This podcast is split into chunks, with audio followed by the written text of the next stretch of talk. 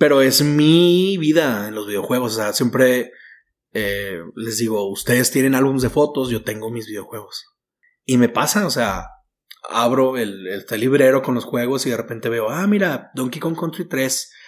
Y me acuerdo cuando me lo regalaron, porque los de niño pues no los comprabas tú, era muy difícil que compraras un juego, eran caros. Llegaba tu abuelita, llegaba tu papá y te regalaba uno.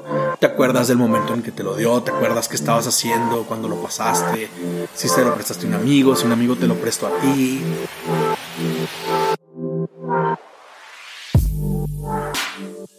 Hola, ¿cómo estás? Yo soy Mario Salinas y bienvenidos a Lateral Podcast.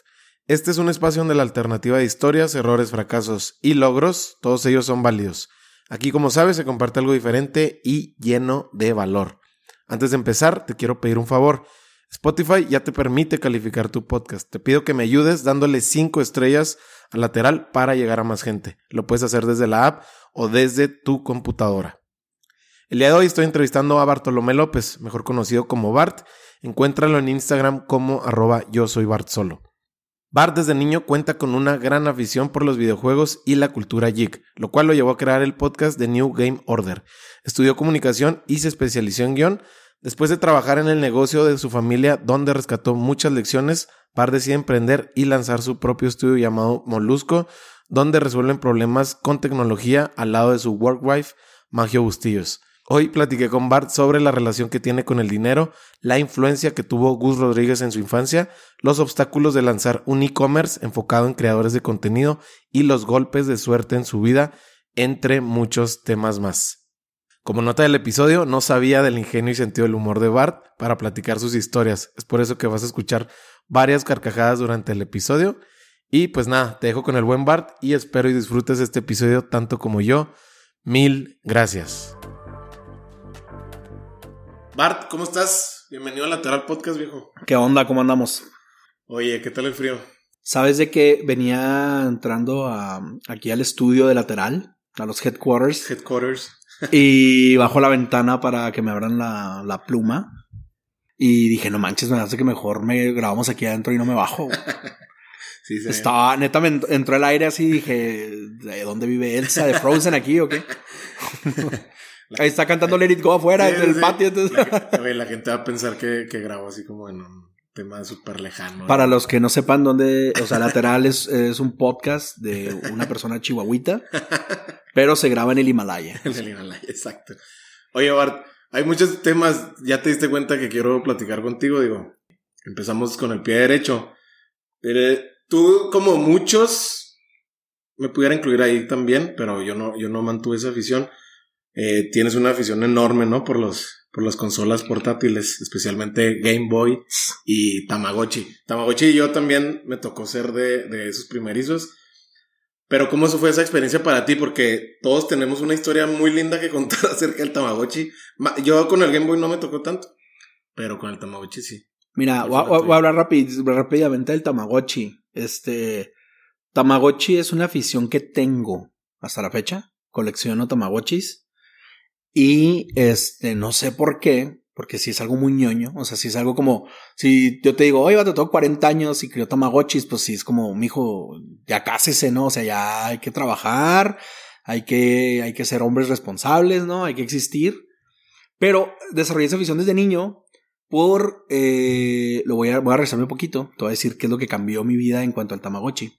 Y es que, contrario a todos los niños de mi generación, o a la mayoría de niños de mi generación, pues yo leí desde muy pequeño. Yo sabía leer, me gustaba mucho leer desde muy, muy pequeño. Yo aprendí a leer como a los dos años, creo.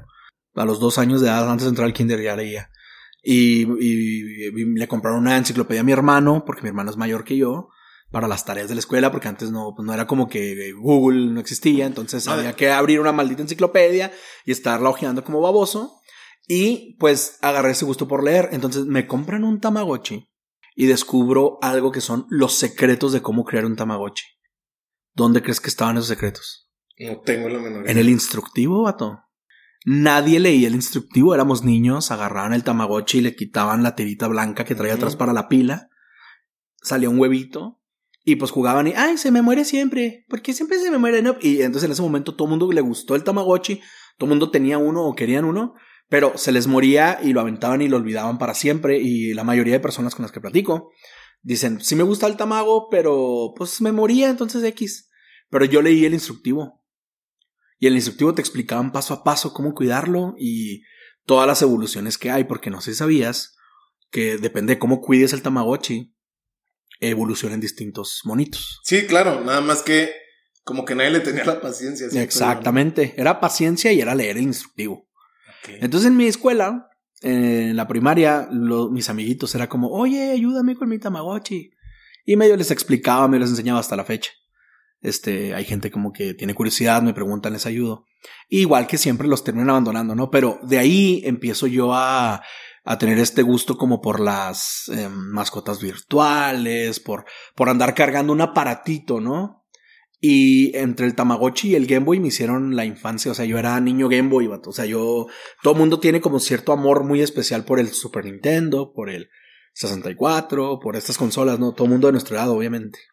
Este, ahora quien diga, yo de Wii para acá, ¿no? Pero así por el 64, por el Super Nintendo, y sí los tenía y me gustaban mucho, pero el Game Boy, eh, o sea, el andar cargando algo que lo prendes y te puedes, puedes ignorar a tu mamá un rato, era hermoso. O sea, estar alimentando un Tamagotchi, estar jugando algo en Game Boy, era, para mí, hasta la fecha lo hago, siempre cargo mis, algo, siempre estoy cargando un aparato, soy adicto a traer algo ahí. Para ti no era un fastidio en ese, en ese, en esa fricción que existía como buena tecnología que fue iterando el tema de las pilas. Claro. Era para mí, o sea, me, me desesperaba tanto que lo dejé. No le tuve paciencia. ¿Sabes de que eh, mi mamá platica, porque pues yo viví en el mundo de los niños y ahí está el mundo de los adultos, ¿no? Mi mamá platica que ellos tenían que comprar cajas de pilas porque si a mí se me acababa la pila, vato, era más, decía, es más molesto es aguantarte porque no tenía pila tu aparato que comprártelas. Prefería gastar en una caja para que te callaras el hocico. A que estuviera, mamá, pilas, mamá, pilas, pilas, mamá, mamá, mamá, mamá, pilas. Entonces, eh, ese foquito rojo cuando se empezaba a bajar el volumen, por ejemplo, en el Game Boy se bajaba el volumen y decías, ching, ya valió gorro, ¿no? Pero el truco era bajarle tú el volumen y te duraba un poquito más la pila porque la bocina obviamente gastaba más energía. ¿Cuál era el videojuego en Game Boy? Digo, ya vamos a, después vamos a brincar al, que te vuela ahorita la cabeza, que, que me gustaría también ahondar ahí, pero ¿cuál era el videojuego en ese entonces? Estamos hablando de Super noventas. Super noventas, noventa y, ¿qué te gusta? 94, 93, más o menos. el, el Game Boy me lo regaló mi mamá en el 91. ¿Cuál era el que te volaba la cabeza? Yo tenía como tres años cuando me lo regaló. En el 91 me regala y me regaló con Tetris, ¿no? Entonces era como, Tetris era hermoso, pum, pum, pum, pum, y estar, órale, y era el único que tenía, ¿no? Jugaba Tetris, Tetris, Tetris, Tetris, me hice buenillo, no como, conozco gente muy marrana para Tetris, yo no soy tan bueno, pero sí me hice buenito. Pero de pronto llega un juego en Game Boy a mi vida, vato, que me cambió todo. Conozco un, un, género de juegos japoneses que se llaman, este, JRPG. Pero hay un juego que se llama Final Fantasy Legend 3 ya, ese juego hizo que amara mi Game Boy como, como nada. Ya, Final Fantasy Legend 3 es mi juego favorito de Game Boy.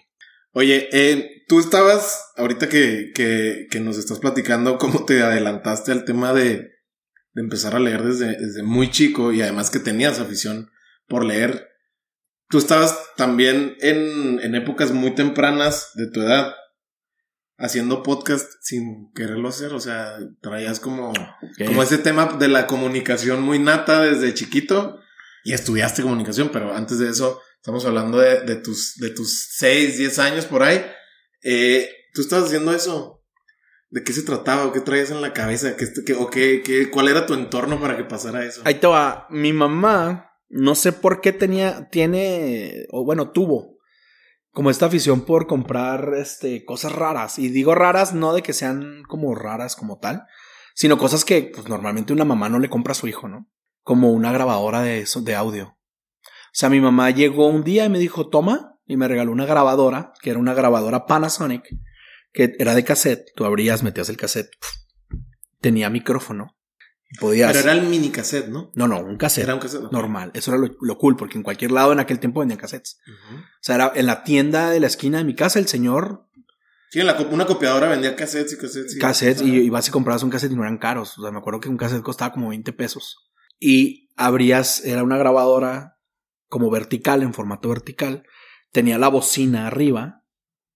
Imaginen un rectángulo con la bocina en la parte de arriba y luego iba a la parte donde se metía el cassette y abajo venían los controles y tenía micrófono. Entonces podías reproducir los cassettes y tenía su bocina, pero realmente la funcionalidad de esa era una grabadora, no era una grabadora, no una grabadora de que, porque así le decían la grabadora. No era un reproductor de cassettes, su funcionalidad era grabarlos, entonces tenía un micrófono. Entonces yo le picaba a grabar y hacía mis programas de radio, hacía mis, mis programas, digo, como podcast, porque yo platicaba mis videojuegos. A ver, a ver, a ver, platícame, vámonos un poquito más al detalle de la historia. Tú te regalan esto, entiendes más o menos cuál es el manejo, la función, qué es lo que hace un cassette, dónde lo conseguir, y empiezas, qué, cuál es lo primero que haces cuando ya sabes que Play es para que reproduzca y que registre tus sonidos. O sea, ¿qué es lo primerito? No sé si lo recuerdas que hace. lo recuerdo perfectamente porque esos cassettes por ahí deben de andar, o sea, todavía existen. Este, hacía dos cosas con esa grabadora. Una, hacía un, un programa de radio que se llamaba uh, La Popular, se llamaba. Y era un programa de radio donde la gente me hablaba por teléfono y me pedía canciones y luego yo platicaba, daba el tiempo, la hora, el clima, este, como un programa matutino. Y eso era lo que hacía porque el único contacto con el radio que yo tenía en Machine era cuando me iban a llevar a la escuela en la mañana, mi papá pone el radio, entonces yo replicaba esos programas de la mañana de cuando ibas en el carro, ¿no? En el auto.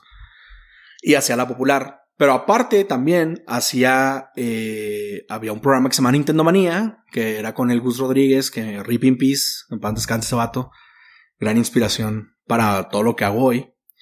Y él hablaba de videojuegos en televisión. Se llama Nintendo Manía el programa, sale los sábados en la mañana. Y yo hacía Nintendo Manía en, en audio. Entonces yo grababa así, hola, yo soy eh, Bart y estamos en Nintendo Manía. Y hoy vamos a hablar de The Lane of Zelda Link to the Past, un videojuego lanzado en 1991 por Nintendo, dirigido por Shigeru Miyamoto, bla, bla, bla, y la historia y la música y los gráficos y la jugabilidad y analizaba el juego como lo hacían en la tele, ¿no? Y ¿Cuántos, años tenías? Como siete. Sí, claro, porque... Como siete años. Con Maggie Heggie. Con Maggie Heggie al último. Al último. Maggie fue el final que a casi. Oye, platiquemos un poquito del, buen, del buen Gus Rodríguez, que hace ya dos años que entiendo que falleció en el 2020.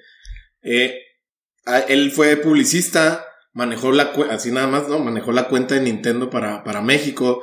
Eh, trabajó mucho tiempo con Eugenio Derbez como guionista. Él escribía todo. Él escribía todo, inclusive el personaje de Armando de Hoyos está muy inspirado en él, entre muchas cosas más. Tiene un legado enorme. Machen. Pero a ti, ¿qué fue lo que más te influenció de todo lo que hizo? Yo empecé, yo lo conocí por Nintendo Manía. No, o sea, yo era un niño que veía Nintendo Manía y ese señor de la gorra y los pelos parados, raros, chinos, era mi ídolo, era mi. Eh, yo creo que de toda mi generación que nos gustan los videojuegos, te puedo decir mi figura paterna, ese vato, ¿no? Y ya conforme vas creciendo y vas eh, entendiendo más la vida, te das cuenta, oye, ¿por qué dice Gus Rodríguez en, el, en la cortinilla de, de Eugenio Derbez, de su programa de De vez en cuando? Veías, escrito por Gus Rodríguez. Y ahí fue cuando empecé a ver qué onda con él. Y por Gus Rodríguez, cuando yo estudio ciencias de la comunicación, eh, a mí me interesa escribir guion, porque pues él es lo que hacía, ¿no? Entonces yo me empezó a ir, no, no por copiarle todo a Gus, sino en, entendí que las cosas de la tele y de la radio y de todo esto comunicación se escribían, porque pues cuando eres chavito no sabes que había que escribir, ¿no? Tú solo ves, aprendes la tele y te ríes del chiste que sale.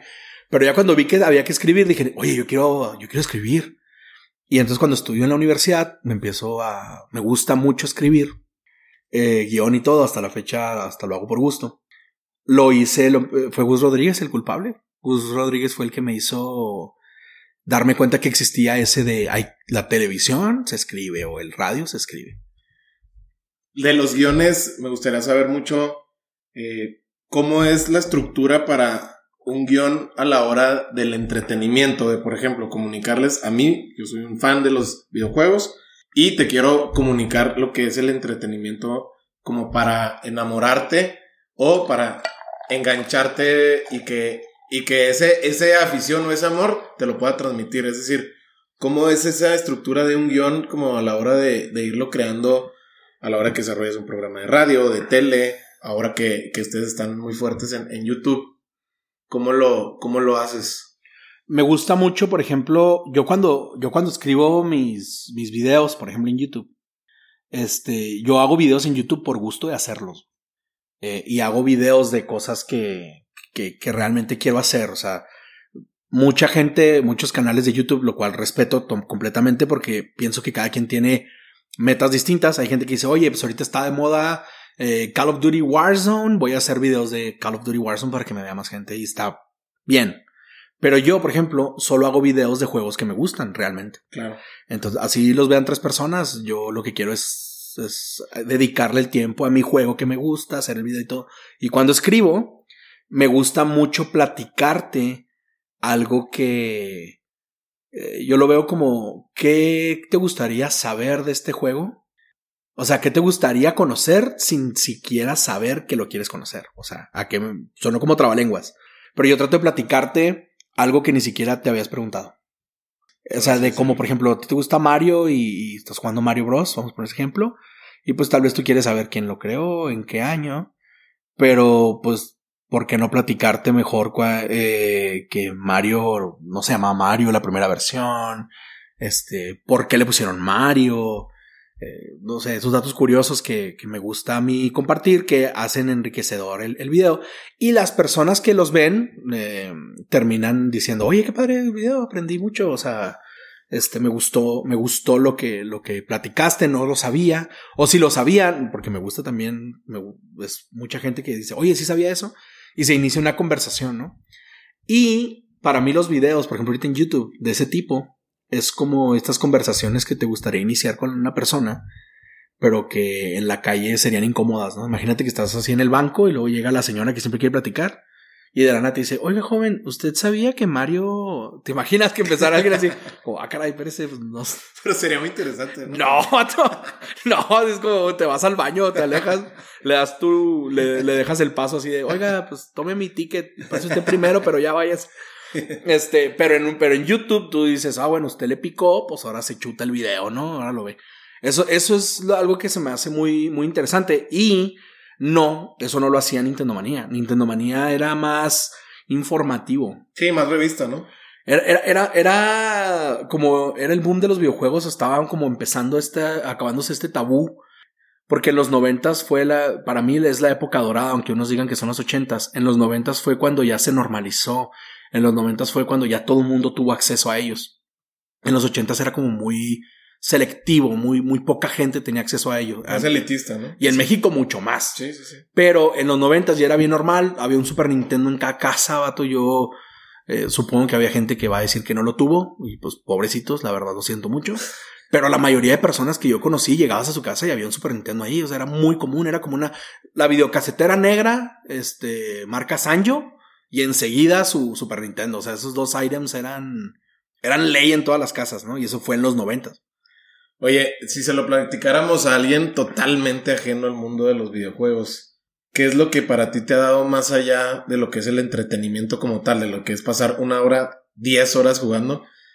Pero ¿qué es lo que te da más allá del entretenimiento? Recuerdos. Son recuerdos. Yo tengo, yo tengo mi, muy modesta colección de videojuegos porque tampoco tengo cosas tan perronas ni nada. Hay gente que tiene cosas más chidas. Pero es mi vida en los videojuegos. O sea, siempre eh, les digo, ustedes tienen álbumes de fotos, yo tengo mis videojuegos. Y me pasa, o sea, abro el, el, librero con los juegos y de repente veo, ah, mira, Donkey Kong Country 3. Y me acuerdo cuando me lo regalaron, porque los, de niño, pues no los comprabas tú, era muy difícil que compraras un juego, eran caros. Llegaba tu abuelita, llegaba tu papá y te regalaba uno. Te acuerdas del momento en que te lo dio, te acuerdas qué estabas haciendo cuando lo pasaste, si se lo prestaste a un amigo, si un amigo te lo prestó a ti, eh, cuando ibas a jugar a casa de tus amigos y llevabas tu control y tu juego. O sea, eso, eso para mí es, son recuerdos. Porque tengo toda la vida jugando, nunca he dejado de hacerlo, ¿sabes? Sí, claro, y empezaste y también debutaste como muy temprano. Yo soy muy afortunado. Yo, yo, yo me refiero a que suerte. Toda mi vida son golpes de suerte. Me refiero a que eh, soy hermano menor. Entonces el hermano menor siempre le toca conocer cosas que no son de su generación, ¿estás de acuerdo? Entonces mi hermano mayor tenía un Atari 2600, tenía un Apollo, tenía un... Ahí en casa teníamos el Atari Vader, el 2600, Tuvimos un ColecoVision, tenía un NES, que son cosas que son viejas, que a mí no me debieron haber tocado, que yo platico con la gente de mi edad y todos empiezan a platicar del 64 para acá, o tal vez el Super. Pero yo sí, es como, no, de Atari me gusta esto, de ColecoVision me gusta esto otro y así. Y yo pasaba mucho tiempo jugando videojuegos desde como los dos años, porque mi hermano tenía videojuegos. Entonces él se iba, este, porque era, era mayor y él salía porque él ya andaba en ese rollo de, vengo, voy a acá a salir a la calle, voy con, eh, no sé, pues ya andaba en rollos de me gusta esta chavita o lo que sea. Y entonces todos esos juguetes, todo ese oro se quedaba en la casa para mí todo el día. Entonces yo aprovechaba y jugaba horas y horas. Tengo una historia muy, muy piratona de, este, una vez jugué tanto tiempo sin dormir y comer que me tuvieron que hospitalizar.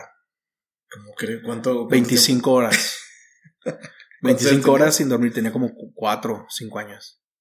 25 horas seguidas sin comer ni dormir y me tuvieron que llevar al hospital porque estaba teniendo alucinaciones y fiebre. Estuvo bien, bien, bien heavy. ¿Quién te llevó? Mis papás. Se fue como. Es que yo tenía un truco. Todos teníamos truco. Yo tenía un truco. Todos tenemos trucos. Que era. Mi mamá cometió el error de comprarme mi propia televisión y tenerla en mi cuarto. Ese fue el error de ella. Mamá, si escuchas esto, te pasaste de lanza. No debiste haber hecho esa compra. Y esa señora eh, dijo: Este, mi hijo no me deja ver la novela. Le va a comprar su tele. Error, ¿no? Entonces la televisión estaba en mi cuarto y la señora me compró la mejor televisión del mundo. Era una televisión pequeña, eh, muy, muy, muy pequeñita, y tenía jack de audífonos. Sí, pues era la última generación, yo creo, en ese entonces. Jack de audífonos en una televisión pequeña, a color, porque había también televisiones blanco y negro, pero era color con jack de audífonos. Y era de esas que se encendían girando una perillita. Sí, claro. No tenía botón, sino giraba la perilla y encendía. Y esa perilla es el volumen no sé si... sí, sí, sí, sí, Que la perilla es el volumen, pero al mismo tiempo enciende y apaga la televisión. Entonces, para que mi mamá, mi mamá me decía, Oye, ya voy a veces a dormir, ya es hora de dormir. Y yo, ya voy, ya voy a apagar la tele. Le bajaba el volumen, conectaba los audífonos y ponía una cobija encima de la tele para que el destello de la luz no saliera por abajo de la puerta. Sí, bien. Cerraba la puerta para mimir, guiño, guiño. Ponía la cobijona y a jugar, vato toda la noche, así me dormía como a las 4 de la mañana jugando. ¿Qué empezaste jugando esa vez? Esa vez estaba jugando. Estaba bien traumadísimo con Mega Man X. Y jugué Mega Man. Ahorita Mega Man X, pues no te dura ni 20 minutos, como 30 minutos dura el juego, ahorita. Pero de niño, pues sí. Aunque seas bueno jugando, pues batallas más, ¿no? Entonces duré, estaba jugando Mega Man X, estaba jugando. No, tenía como 7 años porque ya estaba jugando Power Rangers. Fue el juego de Mighty Morphin Power Rangers. Estaba jugando Mega Man X2, me parece. Pues imagínate toda esa noche, y luego todo el día, y luego toda la siguiente noche. Y ya fue cuando pues, ya me obligaron a dormir. Esa vez, no sé, por alguna razón ya no pude seguir jugando porque lo hubiera seguido yo. Y pues no podía dormir por la fiebre, no podía alucinaciones, veía así los monstrillos del juego en todos lados y estuvo heavy. Oye, ¿crees que, ¿crees que ese maratón a tus tempranos siete años de edad haya creado algo en el cerebro como para... Ah, me destrozó, vato. Claro, por eso estoy todo baboso. Ahorita la gente se va a dar cuenta que no, pero digo, es que sí, seguramente, como dices tú, lo de las alucinaciones está cañón. no, manches, yo estaba bien asustado. O sea, era un niño, o sea, ten en cuenta que si ahorita de, de, adulto tienes alucinaciones, dices, ah, no manches, estoy alucinando por baboso y X, ¿no? Hay gente que hasta alucina por gusto.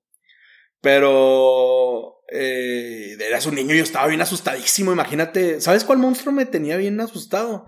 No sé si te acuerdas, fue muy famosito este monstruo que está formado de puros ojos, de Power Rangers. Sí, claro.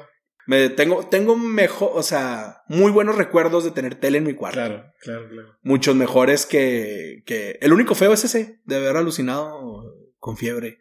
Oye, Bart, ahorita que mencionabas lo de, lo de ser hijo menor, eh, como dices, te tocó debutar como en muchas cosas que a lo mejor en tu edad, nadie en tu círculo, nadie hacía. Y, ya luego nos vamos a adelantar un poquito en ahora que, que, que estamos platicando acerca de, de este negocio en el que tú montaste hace 15 años. Empezaste muy joven, estamos hablando que tienes 34. Ya la gente que por favor haga la resta eh, por nosotros. Sí, no vamos a hacer su chamba, ¿no? Sí, no, no, por favor, ¿no? Aparte del teléfono trae ya la aplicación, chaval. ¿Te imaginas que sacando la calculadora? Pero lo que voy es que, o sea, te tocó montar un negocio que funcionaba, funcionó por 15 años, fue ingreso. Eh, platícame un poquito de esa experiencia, que, que sé, es muchísimo tiempo y más esta edad. ¿Cómo fue y qué, cómo, cómo fue su, su cierre o su culminación ahora en día que lo, que lo, que lo soltaste, por así decirlo? Igual, fortuna, suerte. La neta, mi vida siempre es, yo digo, por golpes de suerte. Uh, mi papá tenía un negocio. Mi papá trabajó por muchos años en, en, compras, en empresas, ¿no? Duró 20 años trabajando para una empresa y luego después duró 3 años trabajando para otra y luego ya se retiró y, puso su negocio. Ya con todo lo que había aprendido, ¿te imaginas? 23 años en compras, aprendió mucho, ¿no? Puso su negocio y luego yo tenía que buscar empleo y tenía dos opciones batallar para encontrar un buen empleo y que me trataran mal porque, pues, porque empleo. O la pelada, ¿no? Trabajar con mi papá, que ya tiene su negocio. ¿Cuántos años tenías? Ah, 16, 17. Estás en plena, en plena prepa.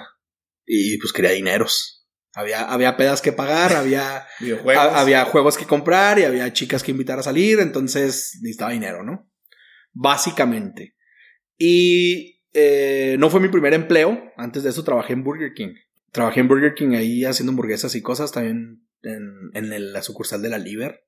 Pero bueno, entonces empezó a jalar con mi papá y pues estaba, estaba bien gacho, bien gacho trabajar con tu papá. ¿Por qué? Pues porque imagínate que tu jefe, aparte de ser tu jefe del trabajo, pues es tu papá. O sea, es muy difícil trabajar con tu papá. Los papás no saben separar el jale de la familia. Un papá, por mucho que diga, el trabajo es el trabajo y la casa es la casa, siempre te va a tratar como su hijo. O sea, siempre va a ser, ¿usted está, usted está tonto, mijo? Hágame caso al carajo y cállese el hocico, ¿no? Pero tuvimos que aprender a trabajar juntos porque no, eso no podía ser así siempre, ¿no? Y pasaron años hasta que mi papá me dejó de tratar como, como, como su hijo en el trabajo, ¿no? Pero se batalla, ¿no? ¿Qué tuviste que hacer para para esa. Yo siempre he sido muy aferrado, siempre he sido muy, muy, muy, rebelde. Tuve mucho, o sea, muy. Ya no soy, soy, ya, ya soy un señor, rato, o sea, ya, ya, como que medio maduras, pero de joven yo nunca me dejaba, siempre decía lo que pensaba, todavía, pero de joven lo hacía tal vez no de la manera más eh, diplomática. ¿no? Eras menos asertivo. Me impuse con mi jefe hasta que entendió o, enten o, lo, o llegamos a un punto medio de cómo trabajar juntos también. Y aprendí muchísimo ahí. ¿Qué era lo que hacías puntualmente? Platícanos. Todo. O sea, empecé cargando cajas literalmente. Y mi papá me dio la lección de mi vida ese día. Estábamos cargando un camión de cajas. Y estábamos cargándolas y en la, la, oficina y la bodega la teníamos enseguida de la que, de la casa de que, que era de mi abuela. Enseguida de la casa de mi abuela, bueno, ahí teníamos la, la oficina y la bodega. Entonces, la vecina era mi tía. Antes sí les gustaba, era hacer mucho eso de que, ah, toda la calle es la familia Martínez, ¿no? Y cada casa de cada hijo. Y, mi tía era la vecina, y entonces recuerdo mucho que un primo salió y se empezó a burlar de mi papá. A, a decir como, digo, no burlar en mal rollo, sino como a decir, no manche, tío, cómo cambió la oficina por estar cargando cajas. Y, y ya, se fue mi primo X. Y mi papá me dijo algo que se me grabado para siempre. Eso sí me marcó chido. De las pocas cosas buenas que, que me enseñó mi papá. Me dijo que nunca se te olvide que no estás cargando cajas. Estás cargando el sustento de tu familia. Eso es lo que estamos cargando. Tenía 16, 17 años y... sí, jefe. Simón, Simón, ya ándale, suba la caja para acabar, ¿no? Cállese porque me tengo que ir con mis camaradas. Pero hasta la fecha recuerdo ese día.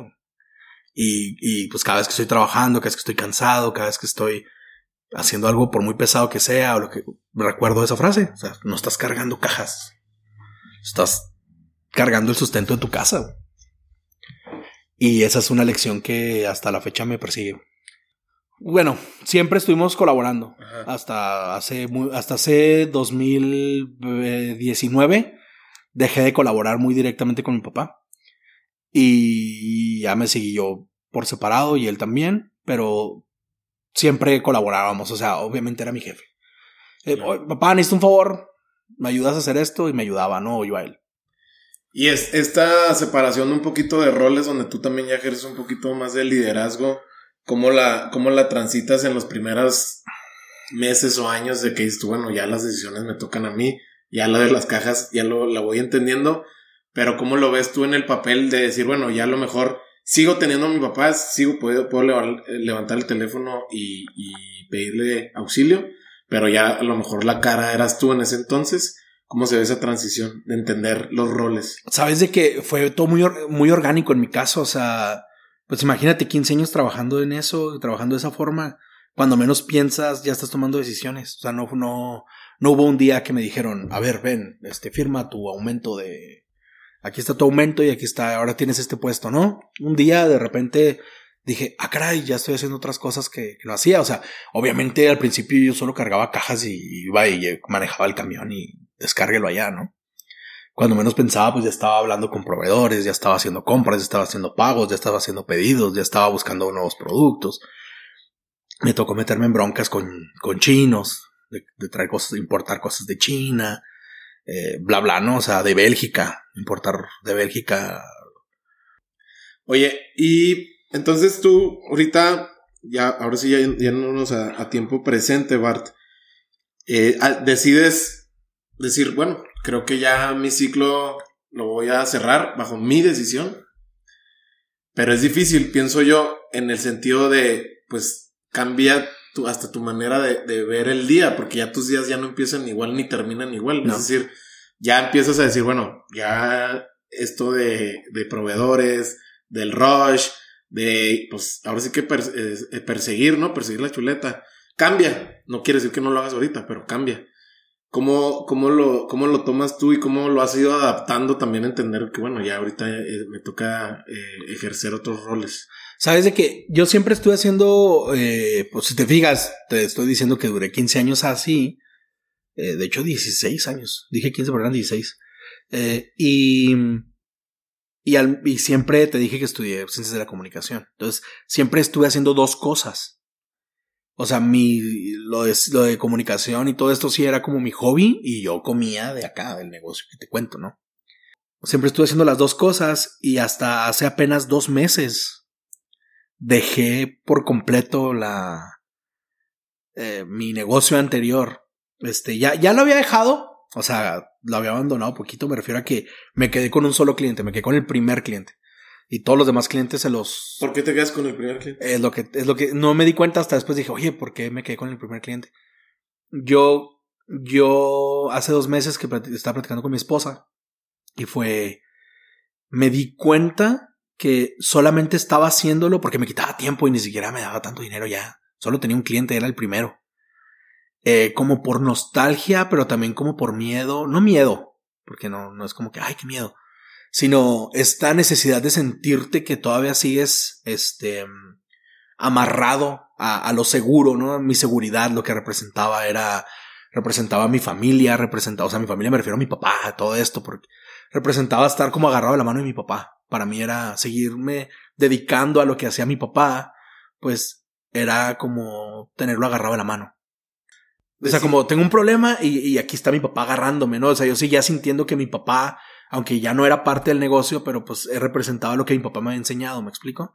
Y tomar la decisión de cortar fue como, ya, ya no, ya no me llena, no me gusta, nunca ha sido, nunca me ha encantado. O sea, realmente aprendí, pero no me encanta ni nada. Este. Estabas quemando las naves. Exacto. Y fue cuando dije, ya, ya basta, no, no tenía, ya no me, ya me estaba quitando tiempo para hacer las cosas que estoy haciendo ahora. Y llegó un punto en el que tuve que decidir o, me sigo partiendo o ya me dedico más a, mis proyectos que me estaban ya, ya alcanzando, ya comiendo, ¿sabes? Entonces por eso decidí dejar. Hace dos meses, después de 16 años.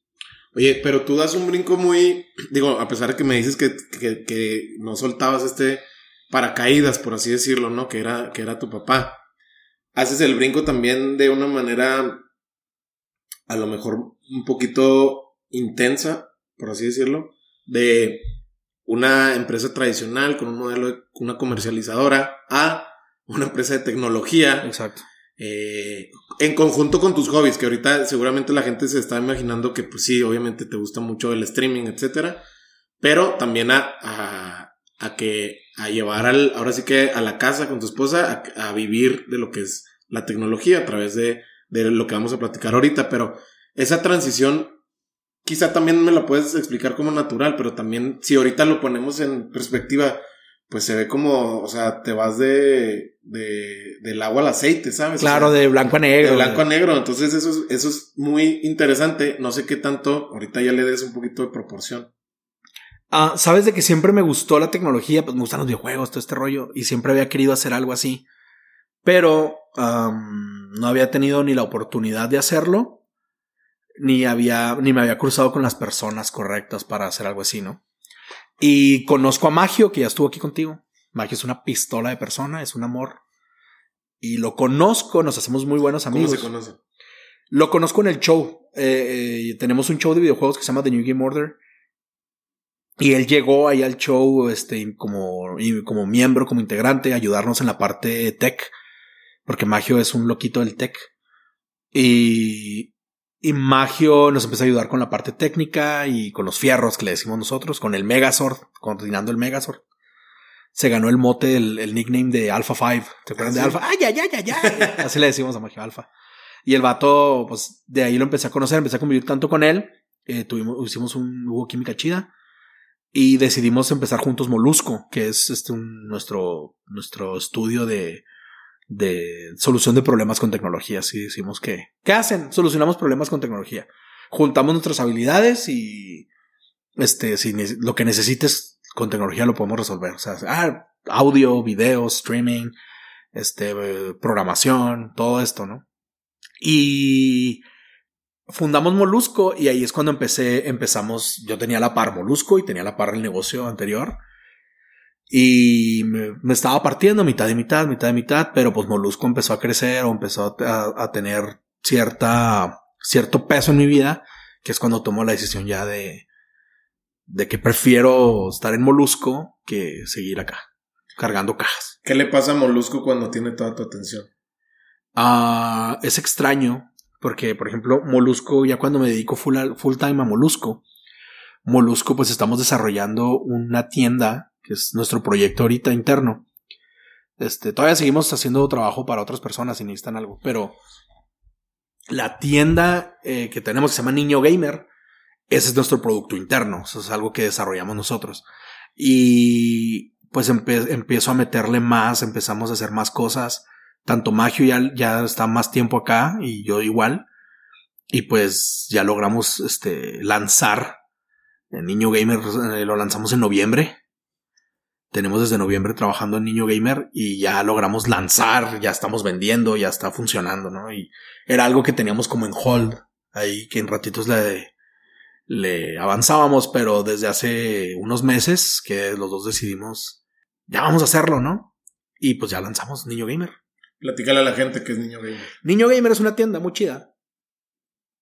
Porque cuenta cuando tenemos el show, eh, pues hicimos ahí comunidad, ¿no? La comunidad de, New Game Order, que son unos hermosotes todos. Este, y tenemos la necesidad de hacer merch, de hacer playeritas, de hacer, no sé, ta- tazas, llaveros, gorras. Y dijimos, ah, pues, ¿qué tan difícil puede ser? Pues vamos a venderles merch, ¿no? Y empezamos a meternos en ese lío. Es un problemón, es un broncómato, o sea, Ah, para empezar, la logística, la fabricación, el diseño, eh, levantar el sitio web para que la gente pueda comprar, cómo nos van a comprar, este, cómo van a pagar, bla, bla, bla, bla, etcétera, etcétera. Entonces todo ese problema lo fuimos resolviendo y nos dimos cuenta que los creadores de contenido se topan con el mismo problema, pero pues no todos tienen o el tiempo o las habilidades necesarias, ¿no? Por decir, oye, tengo que programar para hacer un sitio, ¿no? Oye, pues yo no sé hacer eso, ¿cómo lo voy a hacer?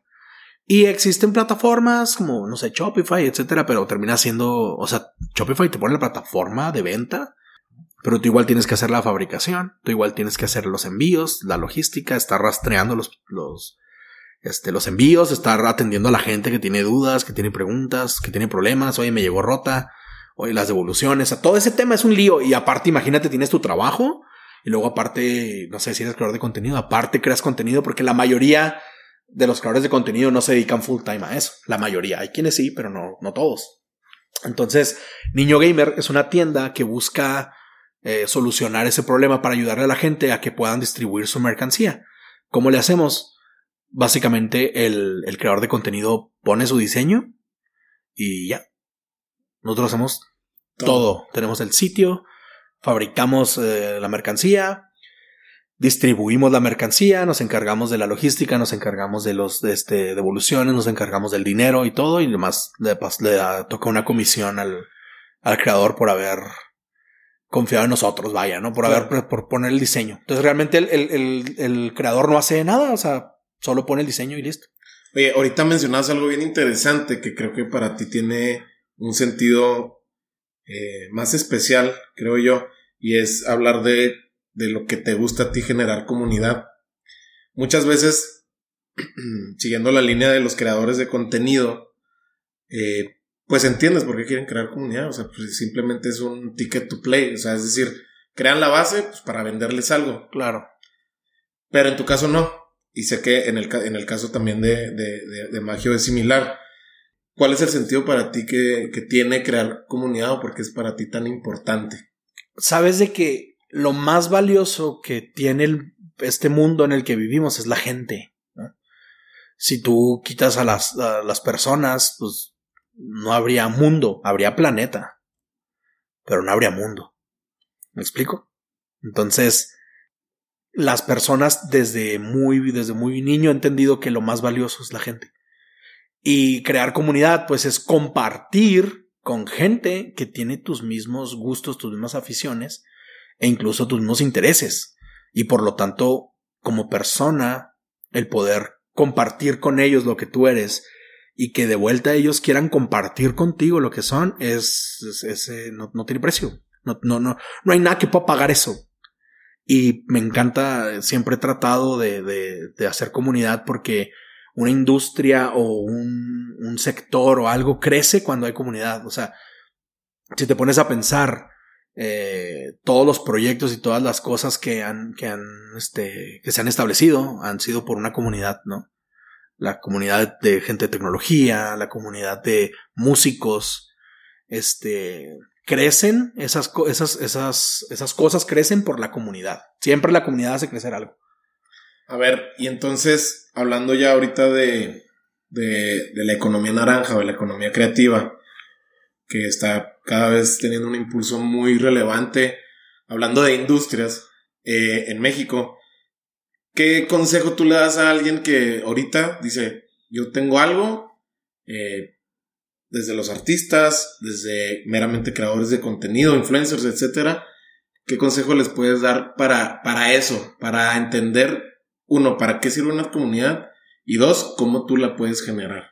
Mira, lo primero, este. Que yo creo que no, no me lo preguntaste como tal, pero si contesto esto, va a ser más fácil responder tu pregunta. la mayoría de personas cuando tienen un proyecto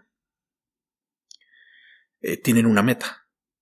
Y esa meta, pues, es ganar dinero. Eh, y luego dicen, bueno, creo una comunidad, hacemos un ejército de gente que pertenezca a esto, que se sienta parte de esto, y si yo les vendo algo, esas personas compran y entonces yo cumplo mi meta, que era hacer dinero. Totalmente transaccional. La mayoría de personas hacen eso, no digo que todos, pero la mayoría es muy normal, ¿no? Pero ¿qué pasa? Yo siempre digo que el dinero nunca debe de ser tu meta. ¿Por qué? Yo uso una analogía muy chida que es el dinero como si fuera gasolina. Si yo quiero ir a Disneyland, este, necesito varias cosas necesito un auto, necesito una visa, necesito gasolina, necesito ropa, necesito comprar los tickets para entrar al parque, necesito comida, etc. Y si te fijas, la gasolina es uno de los elementos que necesitas para llegar a Disneyland, pero no es el elemento principal. Entonces, si yo tengo un auto, le pongo gasolina para alimentar el motor, que me va a llevar a, a la meta que es Disneyland. ¿Qué pasa cuando la meta es la gasolina, el dinero? Sí, pues no la vas a gastar, ¿no? Pues la vas, o sea, vas, a tener tu casa llena de tanques de gasolina guardados que no te sirven de nada. Y cuando tengas mucha gasolina vas a decir, bueno, ¿y qué hago con ella? No, no vas a, o sea, no, no vas a ir a ningún lado, neta. Esos proyectos no llegan a ningún sitio. Cuando dices, la meta es llegar a Disneyland. La meta es llegar allá. ¿Cómo llego allá?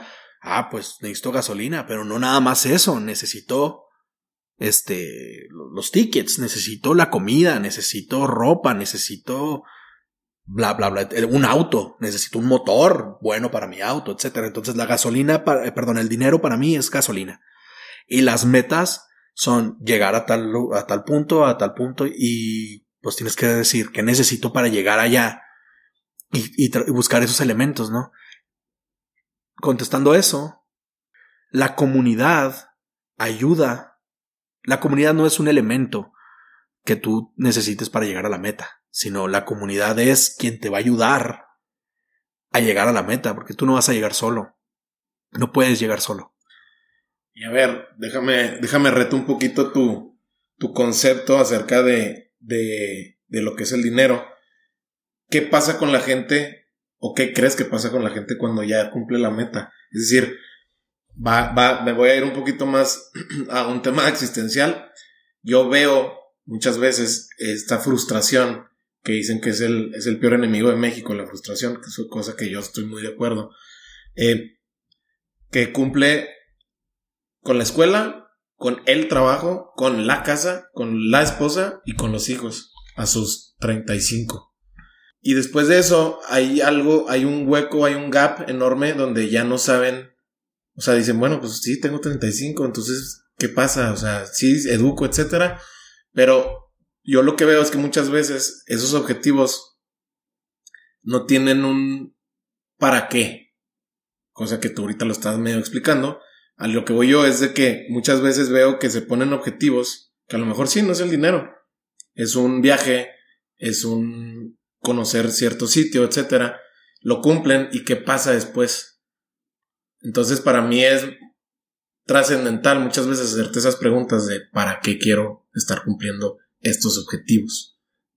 Tú me lo dijiste en un, en un tema eh, muy fácil de digerir, como es ir a Disneylandia, que se necesita, perfecto.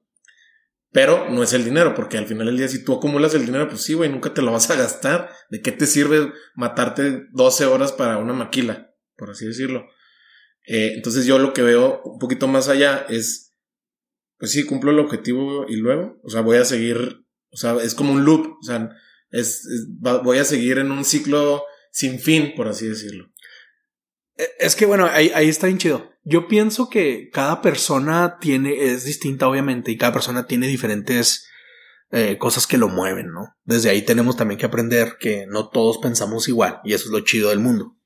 También por eso está chido eh, este, pertenecer a una comunidad, porque pues conoces otros puntos de vista de referentes a lo mismo que tú haces, ¿no? Pero cuando una persona tiene muy claro lo que quiere, o sea, siempre va a estar buscando y va a encontrar nuevas cosas que hacer. Pero, ¿qué pasa cuando no te tomas el tiempo a detenerte y pensar para qué estás haciendo las cosas? Realmente está, habemos muchas personas que vivimos como robots, que nos levantamos temprano, nos vamos a, a trabajar, eh, volvemos del trabajo, eh, cenamos, vemos un episodio en Netflix de algo y nos dormimos porque estamos muy cansados porque mañana hay que ir a hacer lo mismo. Y no digo que esté mal si tú haces eso y estás escuchando este podcast, que cool, ¿no? Si te sientes pleno así, está bien. Pero yo más bien pienso que las personas no se detienen a pensar lo que están haciendo, simplemente lo hacen. Y eso es algo que eh, eh, yo, yo, yo veo que erróneamente nos han metido en la, cabeza que eh, el ser productivos es lo mejor que podemos hacer como seres humanos. O, o, qué es lo que nos distingue de los demás, de las demás especies, ¿no? ¿Qué es lo que, qué es lo que sientes tú que hace al ser humano superior a las otras especies? La conciencia. La conciencia de lo que estás haciendo. Y cuando ya la pierdes, dejas de ser consciente. Exacto. O sea, dejas de, te vuelves en un, pues vaya, como dicen, en un autómata, etcétera, ¿no? Eh, y nos, mm, esta, esta sociedad de, de, de consumo tan, tan acelerado hace que estemos obsesionados con ser productivos, que cuando no somos lo suficientemente productivos según el estándar que alguien puso, te frustras, tú dijiste ahorita, te frustras porque no estás siendo productivo. Pero realmente, ¿de qué te sirve ser tan productivo a ti, no? Y si te tomas el tiempo a pensar poquito, vas a poder darte cuenta que eh, no todos tenemos, o a veces no, no tienes la misma meta. O sea, realmente siento que nadie, o muy pocas personas, no, hecho nadie, somos libres realmente del pensamiento que tenemos. Todo está condicionado por lo que nos enseñaron desde pequeños, lo que te van enseñando desde pequeño en la sociedad. Tus papás, este, tu familia, creen cosas, tienen valores, tienen metas, ¿no? Y, y, muy pocas veces te detienes a cuestionar, oye, pero ¿por qué mi papá quiere que... ¿Por qué mi papá quiere que terminen la universidad a fuerza? No estoy diciendo que no la terminen, estoy diciendo, ya te preguntaste por qué, ya te preguntaste si tú quieres hacer eso, ya te preguntaste si te sirve de algo. Dato curioso, yo no tengo título de mi universidad, terminé la carrera pero no tengo el título. Porque, ¿para qué lo quiero? No, no lo necesito. Yo. Hay gente que sí lo necesita porque te lo piden para hacer las cosas que hacen, ¿no? Pero yo me acuerdo que, ¿cuánto? No, pues tienes que pagar así, así, así. Y no, no lo quiero. Es, dinero que no. O sea, ¿para qué lo que va a tenerlo colgado en, en una pared? En mi caso. Pero me detuve a pensar de qué me sirve un papel que diga que yo hice tal cosa, ¿no? En mi punto de vista muy personal, lo importante son los, los conocimientos que te llevas no como tal el papel que está colgado en la pared de tu mamá enseguida de la foto de su boda, ¿no? Porque eso hacen las mamás.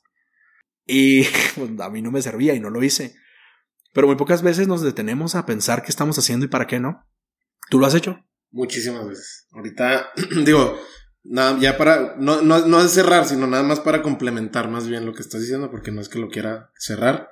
Yo creo, y ya, ha sido muy recurrente que yo lo diga en este micrófono, en, en lateral, que es muy importante detenerse y hacer un ejercicio meramente eh, socrático de regresarte las preguntas que a lo mejor las hacías hacia afuera y regresarte y saber, primero, qué estoy haciendo con mi vida, para qué lo estoy haciendo y cuánto tiempo quiero continuar haciendo lo que estoy haciendo. Y claro que son preguntas muy difíciles y son... Eh, puedes encontrar puertas que quizá no, quizá no quieras abrir, pero creo que si no te las haces, entre más temprano te las hagas, mejor, ¿no? Es mucho mejor. Yo siempre se lo repito a mis alumnos. Tienen 18 años, están en la edad genial para hacerte ese tipo de preguntas y yo siempre les digo, no, no, no quiero que encuentren al final, al final de la hora de mi clase las respuestas. No, no, vas, a tener, vas a tener 34 años y apenas te vas a terminar de responder la primera, ¿no? Y pero no hay bronca, tampoco, eh, no son carreras, ¿no? A lo que voy con esto es que Muchas veces estamos condicionados por el entorno y aún así podemos romper ese, esa cadena, diría, el buen Ricky, de cómo él se refería a cómo él fue rompiendo cadenas, porque realmente esas cadenas las, las eliges tú si las quieres tronar. ¿A qué voy con esto? Son preguntas, háztelas y verás que esas respuestas cuando llegan te van a, te van a sacar de ese loop que a lo mejor ahorita dices tú, güey, pues la neta ya no le quiero dar 12 horas a alguien más en dándole mi talento a una compañía, pues que seguramente soy un número. Y eso sí está mal. Y eso es muy bueno que tú te des cuenta. Porque al final del día, si te das cuenta, ya tomas, tomas conciencia de lo que, de lo que estás haciendo. Entonces, te fijas cómo esas preguntas van y vienen, pero cuando las logras así agarrar y, y responder, pasan cosas. No, no, no, no siempre va a haber un, un final Hollywood, final no, no, pero eh, aprendes a, cerrar, a, por ejemplo, a cerrar, a cerrar ciclos, perdón. Claro, cuando te das cuenta que, de hecho, ese, ese tipo de preguntas, este, hay que hacérselas constantemente, porque lo que yo quiero hoy, mi meta de hoy puede cambiar mañana. O sea, somos, somos personas que vamos evolucionando, vamos creciendo, vamos madurando y nuestro, o sea, si yo le pregunto a mi papá, por ejemplo, ¿qué es lo que más disfruta hoy? Me va a decir, pues, ver a mis nietos, que el vato ya tiene nietos. Míos no, pero de mi hermano mayor. Y va a decir, no, ver a mis nietos. Pero si yo le preguntaba eso hace 15 años, pues no tenía nietos. Entonces, ¿qué es lo que más quiere hacer? No, pues no sé, ver a mis hijos. Me explico, o sea, vamos cambiando nuestras metas, nuestras las cosas que nos hacen sentir este plenos van cambiando. Y si tú te quedas haciendo lo mismo de hace 20 años, y si estás haciendo lo mismo de hace 20 años, pues ahí es donde ni siquiera te detienes a ver si, si eso te, hace sentir pleno, ¿no? Yo le decía a un camarada, hace mucho que no lo veía, me lo topé recién, y entre la plática y así me dice, oye, no manches, vato, has cambiado mucho de la última vez que te vi. Y dije, qué bueno. Él me lo decía como, vato, has cambiado mucho. Y yo le dije, qué bueno.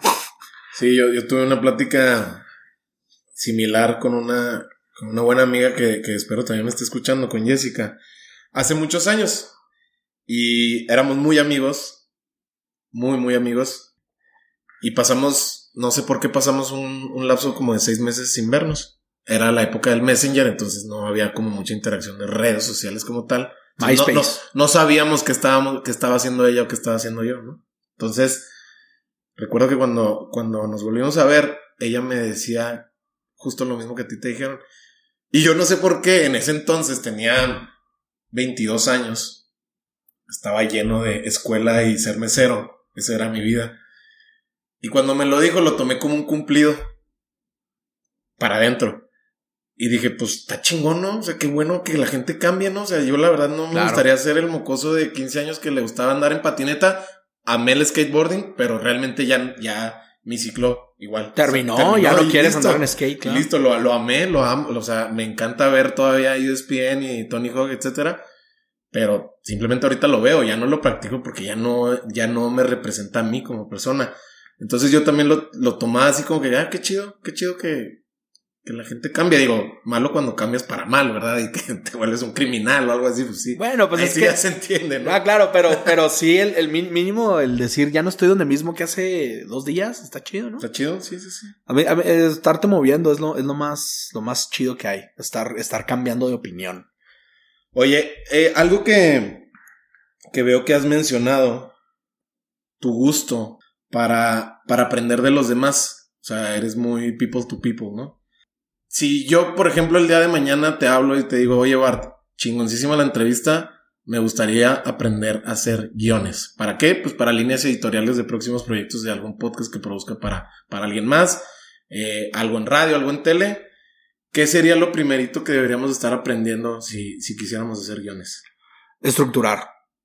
La estructura eh, en, si tú estructuras algo, ya es, ya, o sea, por ejemplo, vamos a decir este episodio que estás grabando. Si tú ya lo estructuraste, es un guion.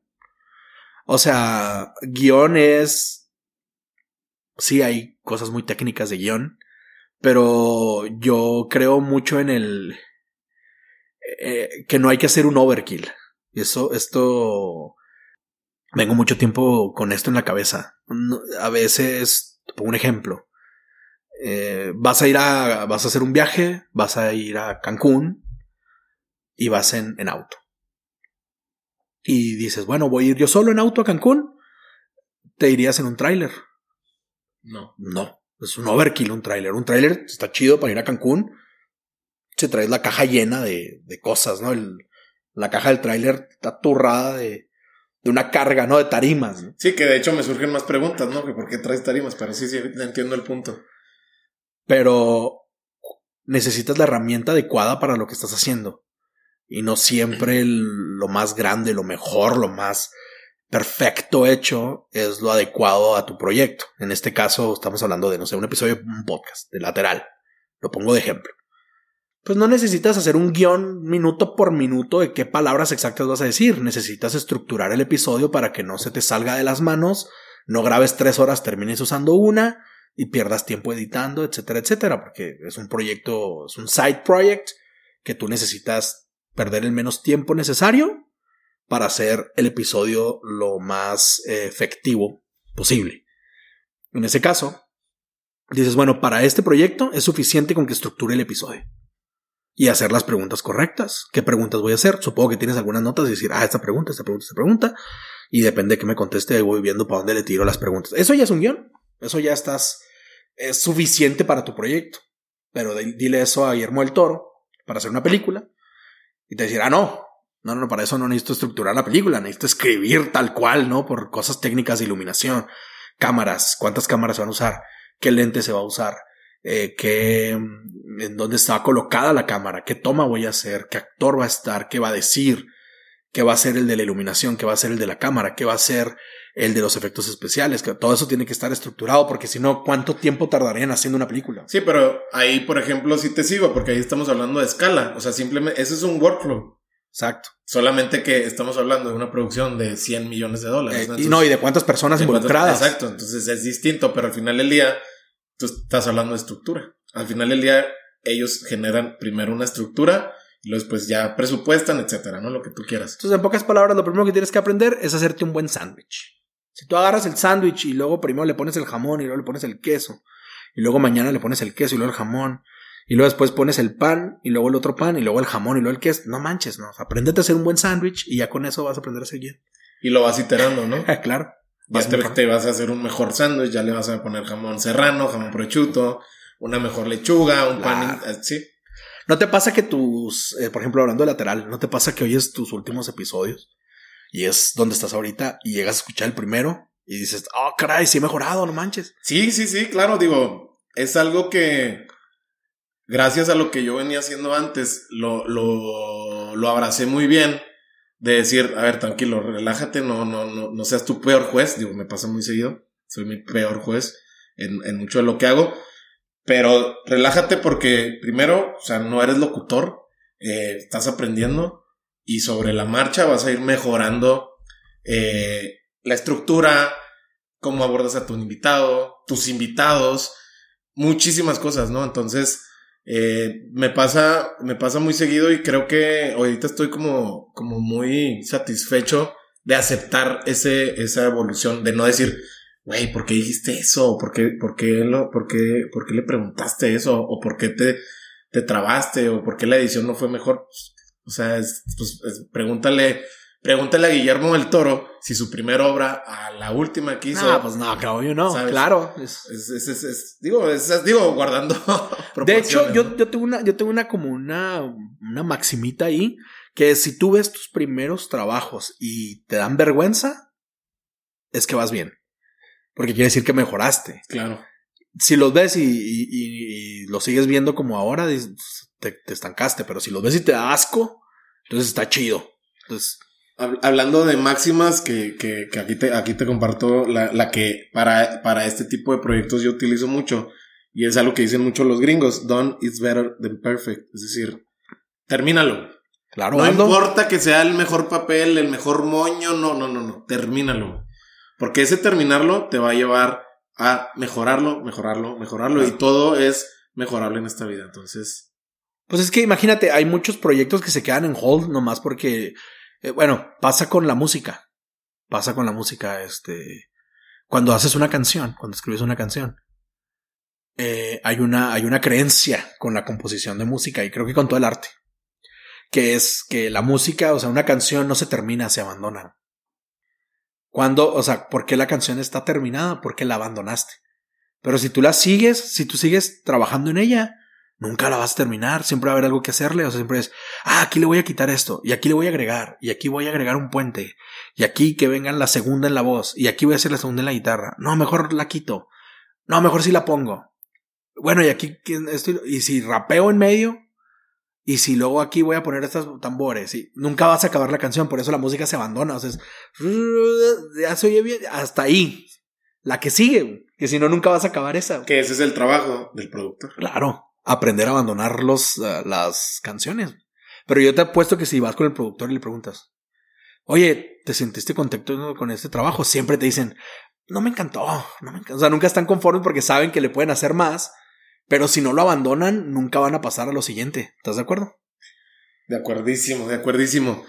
Quiero girar un poquito eh, la plática, Bart. Eh, hablando de, de código, hablando de programación, eh, tú estás ahorita de lleno en ese, en, en, ese mundo y estás pues generando, ¿no? Este, este aprendizaje que seguramente cada vez va avanzando.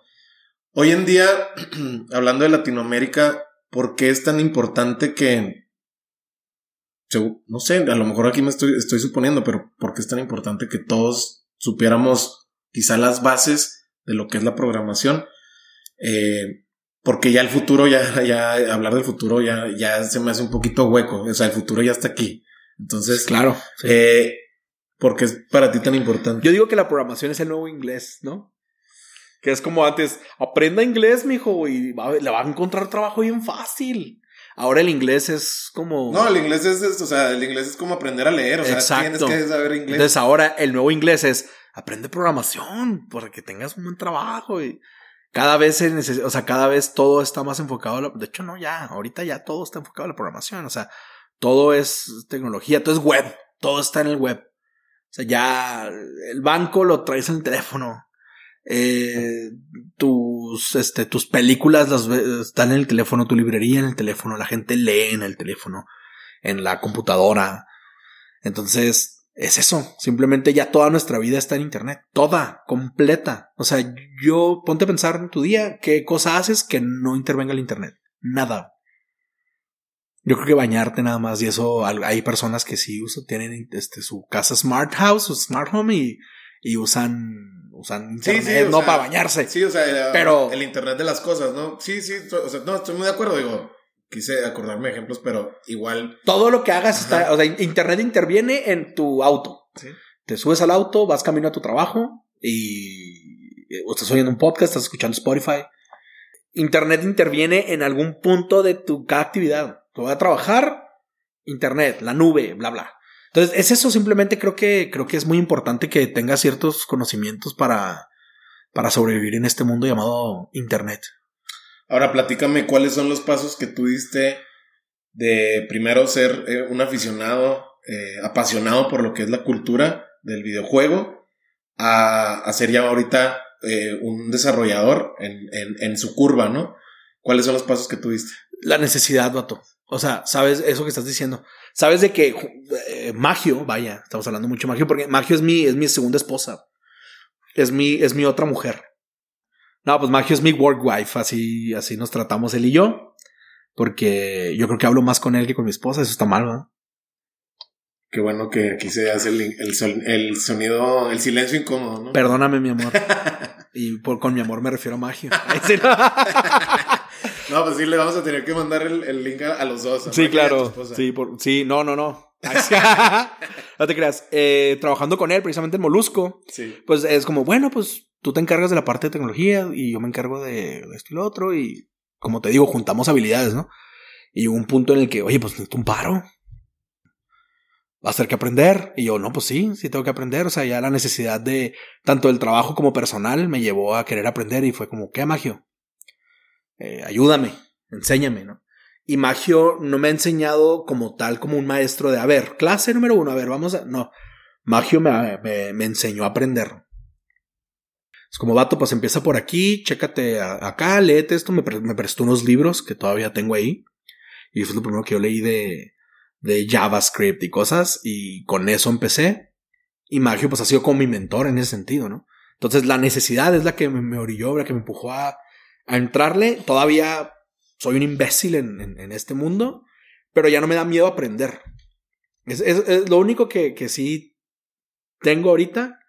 Si bien no sé, no soy un perrón programando ni haciendo código ni nada, ya no me da miedo aprender. Ya no me da miedo la pantalla negra con letras blancas y un prompt ahí. Prompt. O sea, es como, vamos a ver cómo se hace. O sea, aprendí a, a ver cómo se hace. Y hay cosas que batalla un chorro para hacer y me, me- de hecho me duele la cabeza. Eh, eso de que cuando te duele la cabeza de tanto estar pensando es real, me di cuenta con el código que es real. Porque hay gente que me pregunta, oye, ¿y si está difícil o ya después le agarras la onda? Y yo digo, no, yo tengo algún tiempo aprendiendo y siempre es difícil. O sea, tal vez lo que aprendiste ayer ya lo dominas, pero siempre va a haber algo nuevo que no sabes hacer. Entonces yo digo que la vida del, del programador siempre es que le duele la cabeza todo el día, porque siempre te vas a topar con algo que nunca has hecho, que no sabes cómo se hace. Pero el punto es adquirir la habilidad de aprender a aprender. Sí, que es algo que si lo utilizas para tu vida en general, es, o sea, es como abrir la llave para que muchas cosas pasen bien, bien interesantes. O sea, aprender a aprender, no solamente en programación, sino... No, lo que sea, no, lo que sea. Es muy, muy gratificante. Sí. Porque al final del día te conoces a ti mismo. No, y, y es esto, lo, lo importante también es como, yo sé que todo el mundo lo dice, pero sí es importante. Eh, cuando, cuando ya hay algo que ya no te hace sentir a gusto, que le sigas. O sea, por ejemplo, sentir a gusto me refiero, eh, ah, pues yo estoy muy a gusto editando video y escribiendo guion. Ahí me siento muy chido. Y de repente necesitas una nueva habilidad y hay gente que le da miedo a dar el paso para adquirir esa nueva habilidad y se quedan editando video y escribiendo guion toda la vida, ¿no? Eh, lo chido es que hacer guion es como muy similar a, al código, porque es estructura. Es, de hecho, eh, es scripting, es, es, estructurar, nomás que en vez de estructurar un, un, un video o un, o un, podcast o un episodio, pues estás estructurando un sitio web, estás estructurando un, una app, ¿no? Pero al final de cuentas es estructurar. Entonces, ahí fue cuando dije, bueno, creo que sí podría, pues si escribo guion, porque, o sea, que algo debe de servir haber escrito tanto, ¿no? Y nada más es perder el miedo a aprender algo nuevo. Sigo siendo un imbécil, tengo bien poquito tiempo haciéndolo, tengo dos años apenas, pero un año y medio que empecé bien. Me acuerdo de cuando hice lo primero, mi primer cosita, así lo ves terminado y dices, ah, le ganamos al COVID, salvamos Latinoamérica. A ver si no nos cancelan, güey. No, es, salvamos Latinoamérica, salvamos subió Latinoamérica. el Producto Interno Bruto, viva la 4T, viva ANLO. Ay, no. Oye, y, y, justo ahorita que mencionas eh, cuando estás aprendiendo un proceso o una estructura, veo que mucha gente como que quiere los atajos y siento que pierden más el tiempo buscando los atajos que aprendiendo el, el hard work, ¿no? O sea, el chingale, batállale, léele, que te duele la cabeza y que te duela por mucho tiempo. Y hay mucha gente que quiere este atajo, ¿no? Eh, buscarlo en internet y todo. Y creo que pierdes más el tiempo haciendo eso que realmente, pues ahora sí que eh, arrastrando el lápiz y, y, y, que, y que valga la pena tu esfuerzo, ¿no?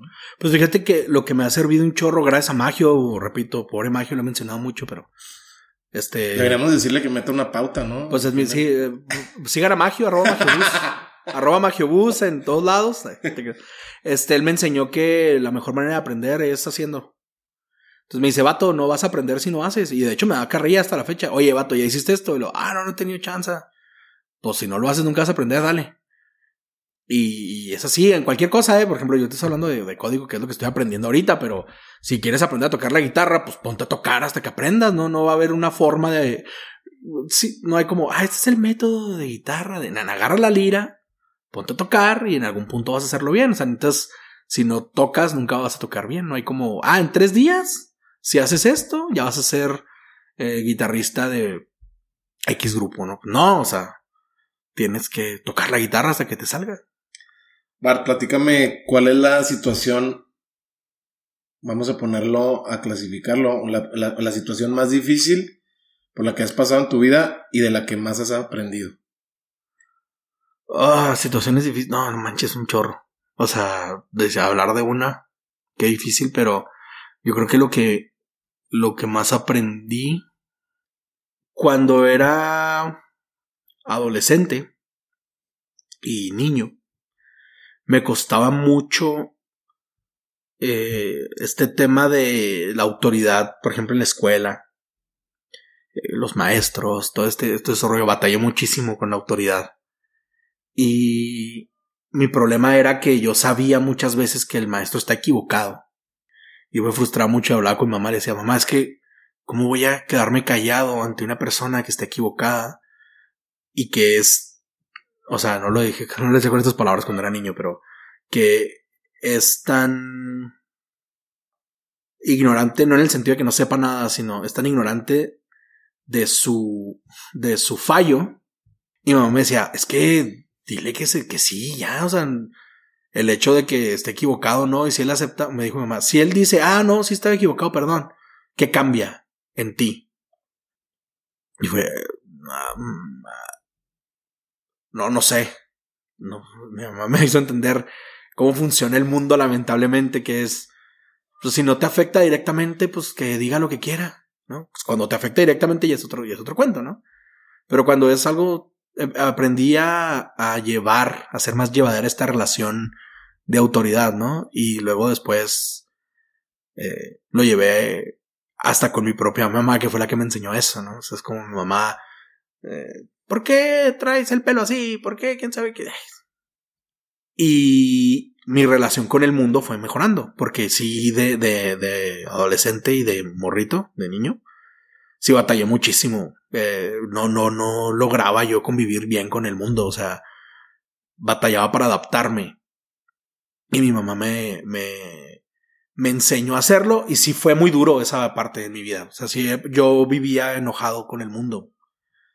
Porque, ¿por qué es así? ¿Pero por qué? Porque yo, siempre he cuestionado todo, tengo esa, esa mala costumbre, todo me lo cuestiono. Entonces, este, mi mamá no me podía decir porque yo digo. Esa era una respuesta que no, no valía. En mi, en mi caso, ella sabía que no me podía decir, haz esto porque yo digo. Ella tenía que decir, haz esto. ¿Por qué? Por esto y esto y esto y esto y esto y lo otro. Ah, ok, bueno, ya tiene sentido su orden. Ahora sí lo voy a hacer. Tiene razón mi mamá, ¿no? Pero cuando no tenía sentido, no lo hacía. Era, mamá, pues quieres que haga eso, pero ¿para qué hay fregados? O sea, no, no sirve de nada. Y eso lo tengo desde morrito. Entonces creo que eso es una de las cosas que más he aprendido. He aprendido a convivir con, con la autoridad y con, bueno, más bien con mi alrededor, ¿no? Con el mundo en general, porque no solo es la autoridad. Sí, no, de acuerdo. ¿Y sabes qué pasa? Que muchas veces en esa edad adolescente, además de que la hormona no ayuda, ¿verdad? Adoleces de, claro. de, del estímulo externo y el interno, no sabes cómo manejar emociones. Más allá de eso, creo que tenemos una necesidad de tener la razón, que estamos dispuestos a perderlo todo, güey. En algún momento. Yo, igual que tú, pues en algún momento me, me siento identificado con lo que mencionas de las autoridades. ¿Por qué? Porque era muy contestón y es mal visto. Y claro que yo ahorita me puedo pensar, y pues claro que me tenían que sacar de las clases, obviamente en la secundaria y en la prepa, pues era, o sea, rompía el ritmo, distraía a los compañeros y más bien que los distraía como que los contagiaba de Claro. contestón, ¿no? Así como que, ah, qué chido. Y no, la neta no, o sea, al final del día te vas conociendo a través de, de esos comportamientos. Pero creo yo que también tener la razón y casarte con tener la razón es sumamente tóxico, ¿no? O sea, Claro, sí. no, no, no, no sirve. Y menos ahorita. Sí, no, y mi mamá me ayudó a entender que, o sea, como cállate, aunque tengas la razón, no te sirve de nada y, y también aceptar que no la tienes, ¿no? Y creo que es la parte más difícil cuando no tienes razón y tienes que decir, ok, me equivoqué. Es un ejercicio de ego, ¿no? Oye, Odio, yo odié la escuela, vato. sí, toda. Toda, toda. Nunca, o sea, mi kinder lo odio, mi primaria, eh, lo peor que me pasó. De hecho, la primaria fue, creo que, lo último que medio ahí me disfruté porque me acuerdo momentos chidos. Pero de secundaria hasta la universidad, qué asco la escuela. Asqueroso. Y eso me encanta aprender. Pero la escuela como tal, el edificio, la gente, el- la institución, vaya, ¿no? Claro, claro. Siempre, siempre nunca he estado, eh, eh, qué triste, ¿no? Que nunca estuve en una escuela donde diga, no manches, me gusta ir a la escuela. Iba por ir. Sí, sí, sí, por un condicionante o es- es- era, ¿cómo le llaman? Inercia. Pues es que, por ejemplo, y batallé mucho, me corrieron de, yo estuve en siete, en, me- como cuatro veces de la prepa, en terce- una secundaria por año. Este, sí, fue, fue, fue, fue una vida muy chida. Conociste mucha gente. Pues sí, de hecho sí, pero nadie se acuerda de mí, porque era el vato que nomás iba dos meses y se iba. Era el típico, oye, ese güey me queda súper bien. ¿Cómo se llama? claro, pues no. Ya. Es que imagínate, yo, yo veo, por ejemplo, a mi hermana. Mi hermana sí tuvo una vida bien normal. Este. Normal, me refiero. Secundaria, una secundaria, una preparatoria, una universidad. Yo no, yo sí anduve desfilando por todos lados. Y ella platica así de sus amistades, ¿no? Ah, mi amiga de la secundaria, mi amiga. Y yo, yo no tengo eso. Yo siempre le digo, mi amiga de la secundaria, ¿cuál amiga? Pues sí. Nunca apenas medio. Un año es como que apenas medio te estás llevando chido con alguien, ¿no? Sí, sí, Bien, sí. ya a un nivel chido y ya te cambias de escuela. Porque no te gustó el color de las paredes. Y ya, no, ya me voy. No me gustó, no me gustó cómo huele. Bye. Oye, Bart, ¿Qué onda? ahorita escuchándote, obviamente que te, nos damos cuenta de cómo pues has ido medio trazando tu, tu camino y aprendiendo sobre la marcha como todos. Pero siempre has, has en- entendido que, que generar un ingreso es importante porque al final del día pues es un vehículo para ti el dinero. Platícame tú cómo manejas la relación con el dinero. Porque muchas veces pensamos que, ya lo mencionamos, pensamos que el dinero es como el, el, el destino final. Cuando yo al menos así lo veo y creo que me ha funcionado, que es un vehículo, es un vehículo. O sea, el dinero es un vehículo, es un, es un medio. O sea, es, es fin o medio, Ajá. exacto. Hay No, gente que no sí fin. tiene el fin, Sí, no, no. el no. dinero es el En algún fin. momento pasé por ese, por esa mal, esa mentalidad que es muy desgastante y realmente no me funcionó. Digo, hay gente que sí le funciona, qué bueno, ¿no? Hay Sí, gente que sí, tiene mucho dinero. Sí, no, no, pero, bueno, Qué bueno. Es, que, es que una cosa es acumular. Tú estás hablando de, de que si tú tienes mucho dinero, a lo mejor ese no fue tu fin. Claro. Simplemente fue un medio y resulta que eres bueno para generar dinero, pero a lo mejor no es tu fin. Hay mucha gente que sí es su fin y no la pasa nada bien. Sí, no, no, sa- sabes de que el dinero es un medio para hacer cosas y es, es muy sano entenderlo así, es muy sano porque entiendes que sí necesito ropa, necesito vestirme, necesito comida, necesito, eh, no sé, pagar eh, la, la renta, necesito gasolina para el auto, necesito, o sea, etcétera, no son necesidades que tenemos. Pero si, bueno, al menos en mi caso, que el dinero no es la meta, eh, la frustración por dinero no, eh, no, no existe.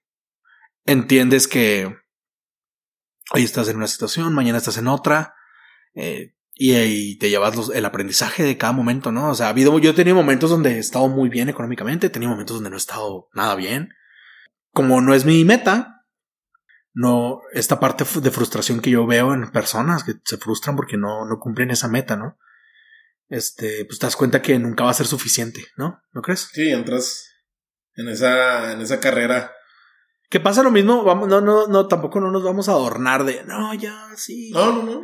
Déjate digo por qué. Porque también hay personas que tienen el mismo vicio, pero con el conocimiento. O sea, hay gente que busca sabiduría, sabiduría, conocimiento, conocimiento, y, y bien, no pueden, tal vez no, no, no, no, no sienten esta codicia por el dinero, pero sí por el conocimiento. Y es lo mismo, nunca vas a tener todo el conocimiento que, que quieres. Hay una frase muy perrona que me gusta mucho que es, eh, daría la mitad, o sea, daría todo lo que conozco por la mitad de lo que desconozco. O sea, todo lo que sé por la mitad de lo que ignoro. Imagínate, o sea, llegar a ese punto donde sabes que nunca vas a tener el conocimiento que quieres, ¿no? También eso es peligroso. ¿Cuál es el mejor consejo que te han dado y por qué? Me pones a pensar. Mejor consejo. Yo creo que el mejor consejo es ese que me, que me han dado y que he tenido en la vida. Que es no, no buscar el- los bienes materiales como, como una meta final. O sea, yo sí, sí son necesarios, son necesidades, pero nunca las he visto como, como algo que necesite en mi vida. O sea, no son mi necesidad básica primordial. Hay otras cosas más importantes. Que, que vas a fallar y que aún así vale la pena hacerlo por el simple hecho de la experiencia, que es lo que estarías haciendo ahorita. Salte, vamos a salirnos totalmente de, lo que ahorita eres como, como persona. Si tú dijeras, güey, digo, si, si tú me preguntas a mí, yo diría, la neta, tocar un instrumento musical. No me importaría que fallara, que no supiera, que, pero por la simple experiencia de conocerme a través de un instrumento, lo haría. ¿Tú tienes algún caso que dijeras tú, lo voy a hacer, no me importa si genero un ingreso, si soy exitoso, si me reconocen? Escribir un libro. Escribir un libro. ¿De qué escribirías tu libro? Escribiría un libro de, mm, eh, de precisamente de una, de la, una relación sana con el dinero. De- ¿Por, por qué de, por qué especialmente de, ese tema? es un tema que, que, que tengo mucho, yo sí pienso mucho en eso, o sea, porque veo, veo, veo la gente cómo vive, ¿no? Y eh, cómo están tan obsesionados con el dinero que sí escribiría un libro acerca de eso. Sí me gustaría hablar de eso en un libro. En un futuro, en un futuro lo haría. Así venda dos libros, ¿no? Seguro, Como sí. tengo ganas de hacer esto, así, sí, sí. así no funcione, nomás por, por la claro. experiencia de decir, lo hice. Sí, eso. Esos dos libros, pues me queda claro que los compraría Magio y. Magio los dos libros, ¿no? Sí, Magia compraría- él serían mis únicas dos copias. Y Sí, una porque, la. tu, porque tu esposa ya estaría escuchando este podcast y diría, no, güey. No, toma, güey. o sea, anónima. Magio sería el único comprador de esos libros. Oye, pues ya por, vamos a, ya vamos a estar cerrando. Platícame cuál es el problema que estás resolviendo ahorita y que te quita más energía. No te quita al que le dedicas más energía. El que le estoy dedicando más tiempo. Ahorita estoy resolviendo un problema. mm, Ahorita lo que le estoy dedicando más tiempo es a, elevar mis habilidades en el desarrollo web. Es a lo que le estoy dedicando más tiempo últimamente. No el que quisiera, porque no me ha sido suficiente, porque te digo que es difícil, es un camino difícil de aprender. Pero es a lo que más le estoy dedicando tiempo ahorita, a mejorar mis habilidades. Estoy constantemente tratando de hacer proyectitos. Este, a veces son de otras personas, a veces son propios, pero eso es en lo que más ando ahora. ¿Qué te viene a la mente cuando escuchas la palabra éxito? Ah, familia.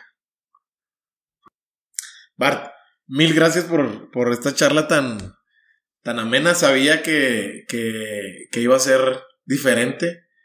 Y diferente para mí hoy en día significa chido, cool. Cool, nice. Entonces, eh, gracias. No sé si quieres agregar algo. Cuando gustes, acá andamos. Este, estuvo chida la plática. Oye, ¿dónde te puede encontrar la gente si te quiere contactar para estos proyectos de tecnología? Para resolver cualquier cosa a través de la tecnología.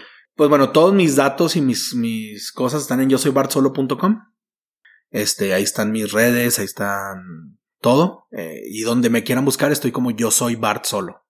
En Twitter, en Snapchat, en Facebook, en Instagram, en bla, bla, bla. donde quieras, busca yo soy Bart Solo, hasta en PlayStation Network, en Nintendo, en, en Xbox, en donde sea. TikTok no. También. No lo uso, no, no lo uso tanto, pero sí, sí, ahí estoy. Yo soy Bart Solo donde quieran y por ahí un mensaje o algo en caliente. La gente tiene, la gente seguramente tiene esta pregunta. Si te llamas Bart. Bartolomé, Bartolomé López. Ahí está. Listo. Genial. Bart, un abrazo, mil gracias, viejo. Y eso fue todo por hoy. Pues bueno, espero que hayas disfrutado esta amena plática con el buen Bart. Te recuerdo que este y todos los episodios los puedes encontrar en cualquier plataforma de audio digital. Y tú ya sabes qué hacer. Si este episodio te gustó, por favor compártelo por WhatsApp. También suscríbete en iTunes y califícanos con 5 estrellas. Eso nos va a ayudar mucho para llegar a más gente. También nos puedes seguir en Spotify y activar la campana de notificación para que no te pierdas ningún episodio. Por último, me encuentras en Instagram como Mario Salinas.